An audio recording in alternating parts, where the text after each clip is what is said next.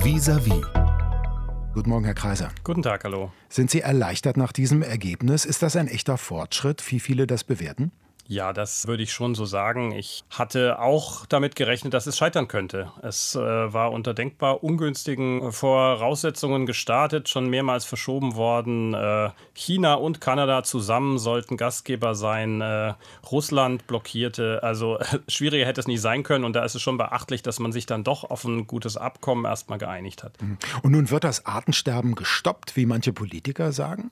Nein, so direkt kann man das keinesfalls sagen. Es kommt jetzt wirklich darauf an, was die einzelnen Staaten, die fast 200 Staaten zu Hause mit diesem Abkommen machen. Stichwort Umsetzung. 30 Prozent der Land- und Meeresfläche sollen bis 2030 unter Schutz gestellt werden. 30 bis 30, das ist eine ganz tolle Formel und offenbar auch ein Erfolg, dass sich viele darauf eingelassen haben. Das ist ja eine Riesenfläche. Ja, das ist äh, durchaus wissenschaftlich auch ähm, in den letzten Jahren stark ausgearbeitet worden, dass wir wirklich mindestens so viel äh, Fläche brauchen, in der die Natur eine besondere Beachtung erfährt. Was aber ist ein Schutzgebiet? Wir haben in Deutschland schon ungefähr 30 Prozent Landschaftsschutzgebiete. Ähm, kennt vielleicht mancher das Schild, aber letztlich merkt man nicht, ob man da drin ist oder nicht. Da wird das Gleiche gemacht äh, wie draußen.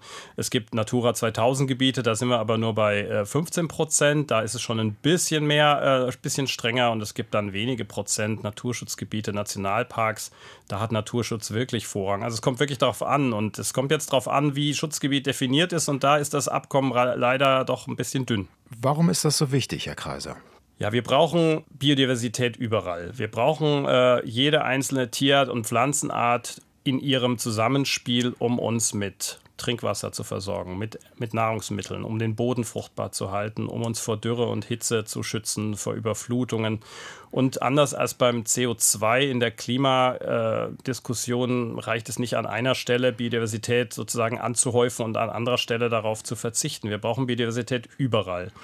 Und Biodiversität wiederum braucht Gebiete, in denen sie sich ungestört entwickeln kann, wo sich Populationen auch ähm, ja, weiterentwickeln und dann vielleicht auch andere Gebiete immer wieder neu besiedeln kann, wenn, wenn dort ähm, die Bedingungen schwieriger geworden sind. Also sozusagen sichere Häfen für Biodiversität brauchen wir. Und das sind die Schutzgebiete in verschiedener Ausprägung. Wir brauchen aber, und da wird das Abkommen in Montreal auch wieder etwas dünn, außerhalb dieser Schutzgebiete, also auf mindestens den 70 Prozent, eine naturverträgliche Nutzung, eine Nutzung, die den, ähm, die Belastung unserer Böden, die Belastung unseres Wassers durch äh, Düngung, durch Pestizide und so weiter äh, deutlich senkt.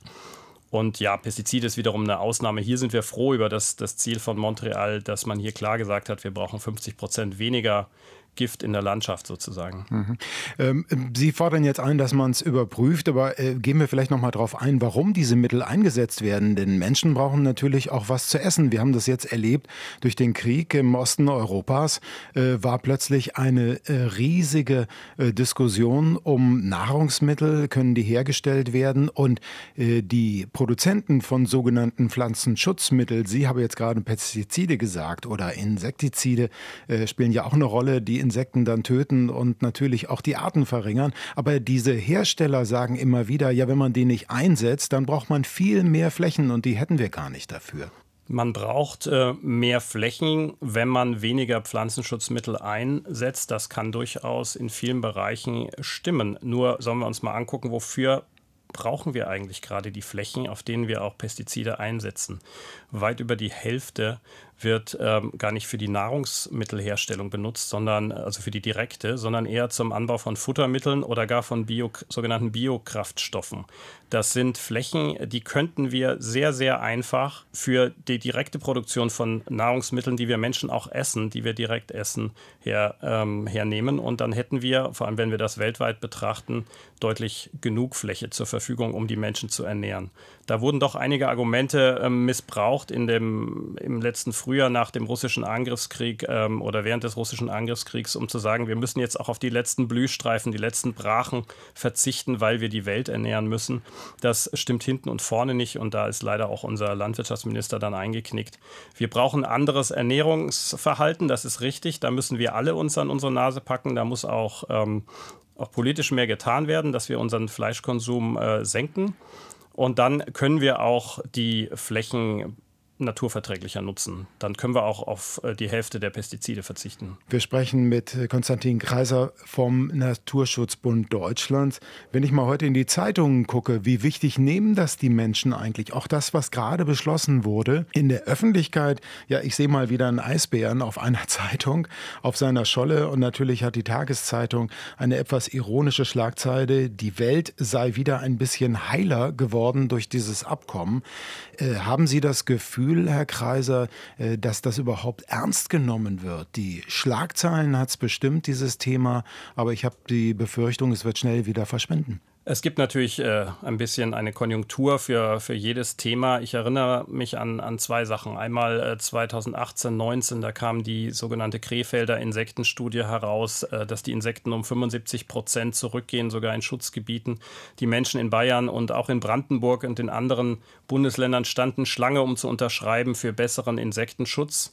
Das äh, hat die Menschen doch sehr, sehr ähm, aufgewühlt.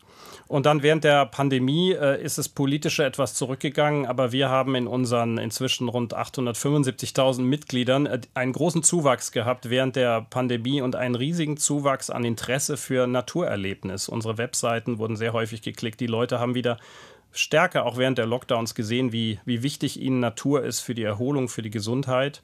Und letztlich ist ja auch wissenschaftlich äh, auch inzwischen weiter belegt worden, dass die Gefahr von Pandemien, die durch die Übertragung ähm, von Wildtieren entstehen, ähm, dass Naturschutz da das beste Mittel dafür ist, um, um die seltener zu machen. Es ist tatsächlich ein Problem, dass im Gegensatz zur Klimakrise der Verlust der Artenvielfalt schleichend vor sich geht. Man kann sich vorstellen, dass jede Tier- und Pflanzenart irgendeine Art von Beruf in einem großen Unternehmen hat. Und wie in einem großen Unternehmen, wenn sich einige krank melden oder, oder kündigen, dann fällt das vielleicht bei manchen gar nicht erst auf.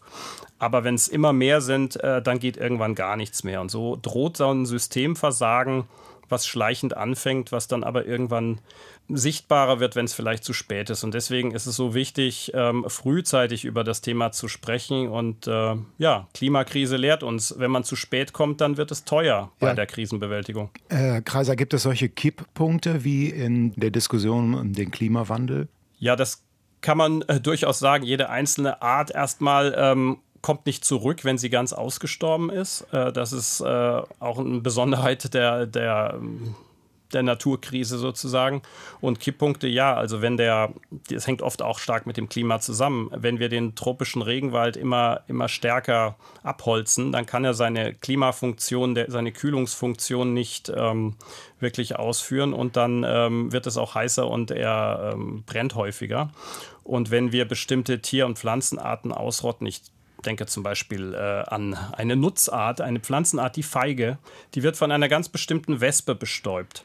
Diese Wespe kennt kein Mensch, beziehungsweise ähm, ist auch nicht besonders attraktiv, aber wenn es diese Wespenart nicht mehr gibt, dann äh, gibt es keine Feigen mehr. Feigen können wir vielleicht noch verzichten, aber letztlich sind drei Viertel der Produkte, die wir äh, für unsere Ernährung brauchen, hängen ab von der Bestäubung durch Insekten.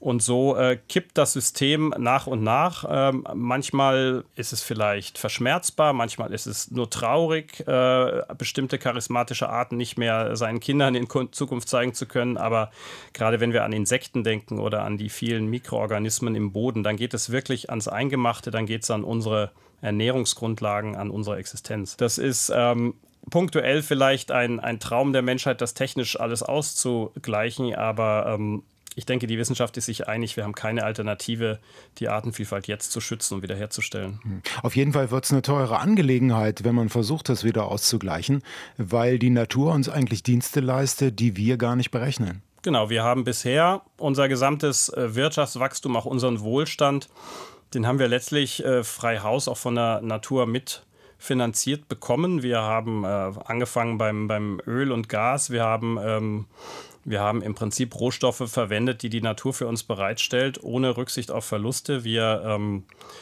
haben Lebensmittelpreise, die nicht einpreisen, dass der Boden geschützt werden muss, die nicht einpreisen, dass das Trinkwasser belastet wird, eventuell, wenn zu viel gedüngt wird.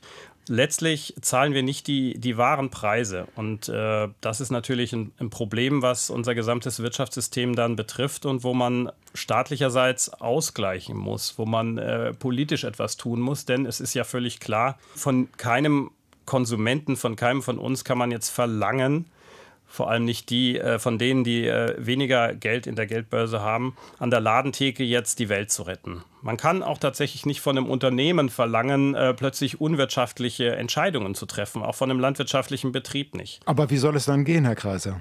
Es muss sich lohnen, naturfreundlich zu wirtschaften. Und da ist die Landwirtschaft ein gutes Beispiel. Die landwirtschaftlichen Betriebe bekommen im Schnitt die Hälfte ihres Einkommens gar nicht vom Konsumenten oder vom Handel, sondern vom Staat über Subventionen. Und der Staat, die Parlamente, die Regierung entscheiden, wofür bekommen landwirtschaftliche Betriebe Geld. Was fordern Sie konkret, damit äh, man diese Ziele äh, weniger Arten sterben, mehr Schutz von Arten, mehr Diversität durchsetzen kann? Also politisch fordern wir einmal bessere Gesetze, das ist klar. Denn äh, da, Gesetze schaffen auch faire Bedingungen für alle äh, Akteure am Markt. Wir haben zum Beispiel direkt in der Debatte gerade eine EU-Verordnung zur Regulierung von Pestiziden. Die würde direkt das Montreal-Abkommen umsetzen. 50 Prozent weniger Pestizideinsatz. Die wird hart bekämpft, auch ähm, von deutschen Agrarverbänden. Die muss kommen. Wir haben auch eine EU-Verordnung zur Wiederherstellung von Ökosystemen. Auch die würde direkt in Brandenburg wirken können zur Wiederherstellung, zur Vernässung von Mooren. Und äh, Geld dafür ist auch da durch das Aktionsprogramm Natürlicher Klimaschutz der Bundesumweltministerin. Da gibt es einiges, was wir tun können. Aber ich sagte schon, Gesetze reichen nicht. Wir müssen auch das honorieren, was Landnutzerinnen und Landnutzer tun. Wir brauchen einen großen Honorierungsfonds, der Leistungen für den Naturschutz äh, so belohnt, dass man damit auch Geld verdienen kann. Sagt Konstantin Kreiser vom Naturschutzbund Deutschland. Ich bedanke mich sehr für das Gespräch, Herr Kreiser. Sehr gerne, vielen Dank. RBB 24 Inforadio vom Rundfunk Berlin-Brandenburg.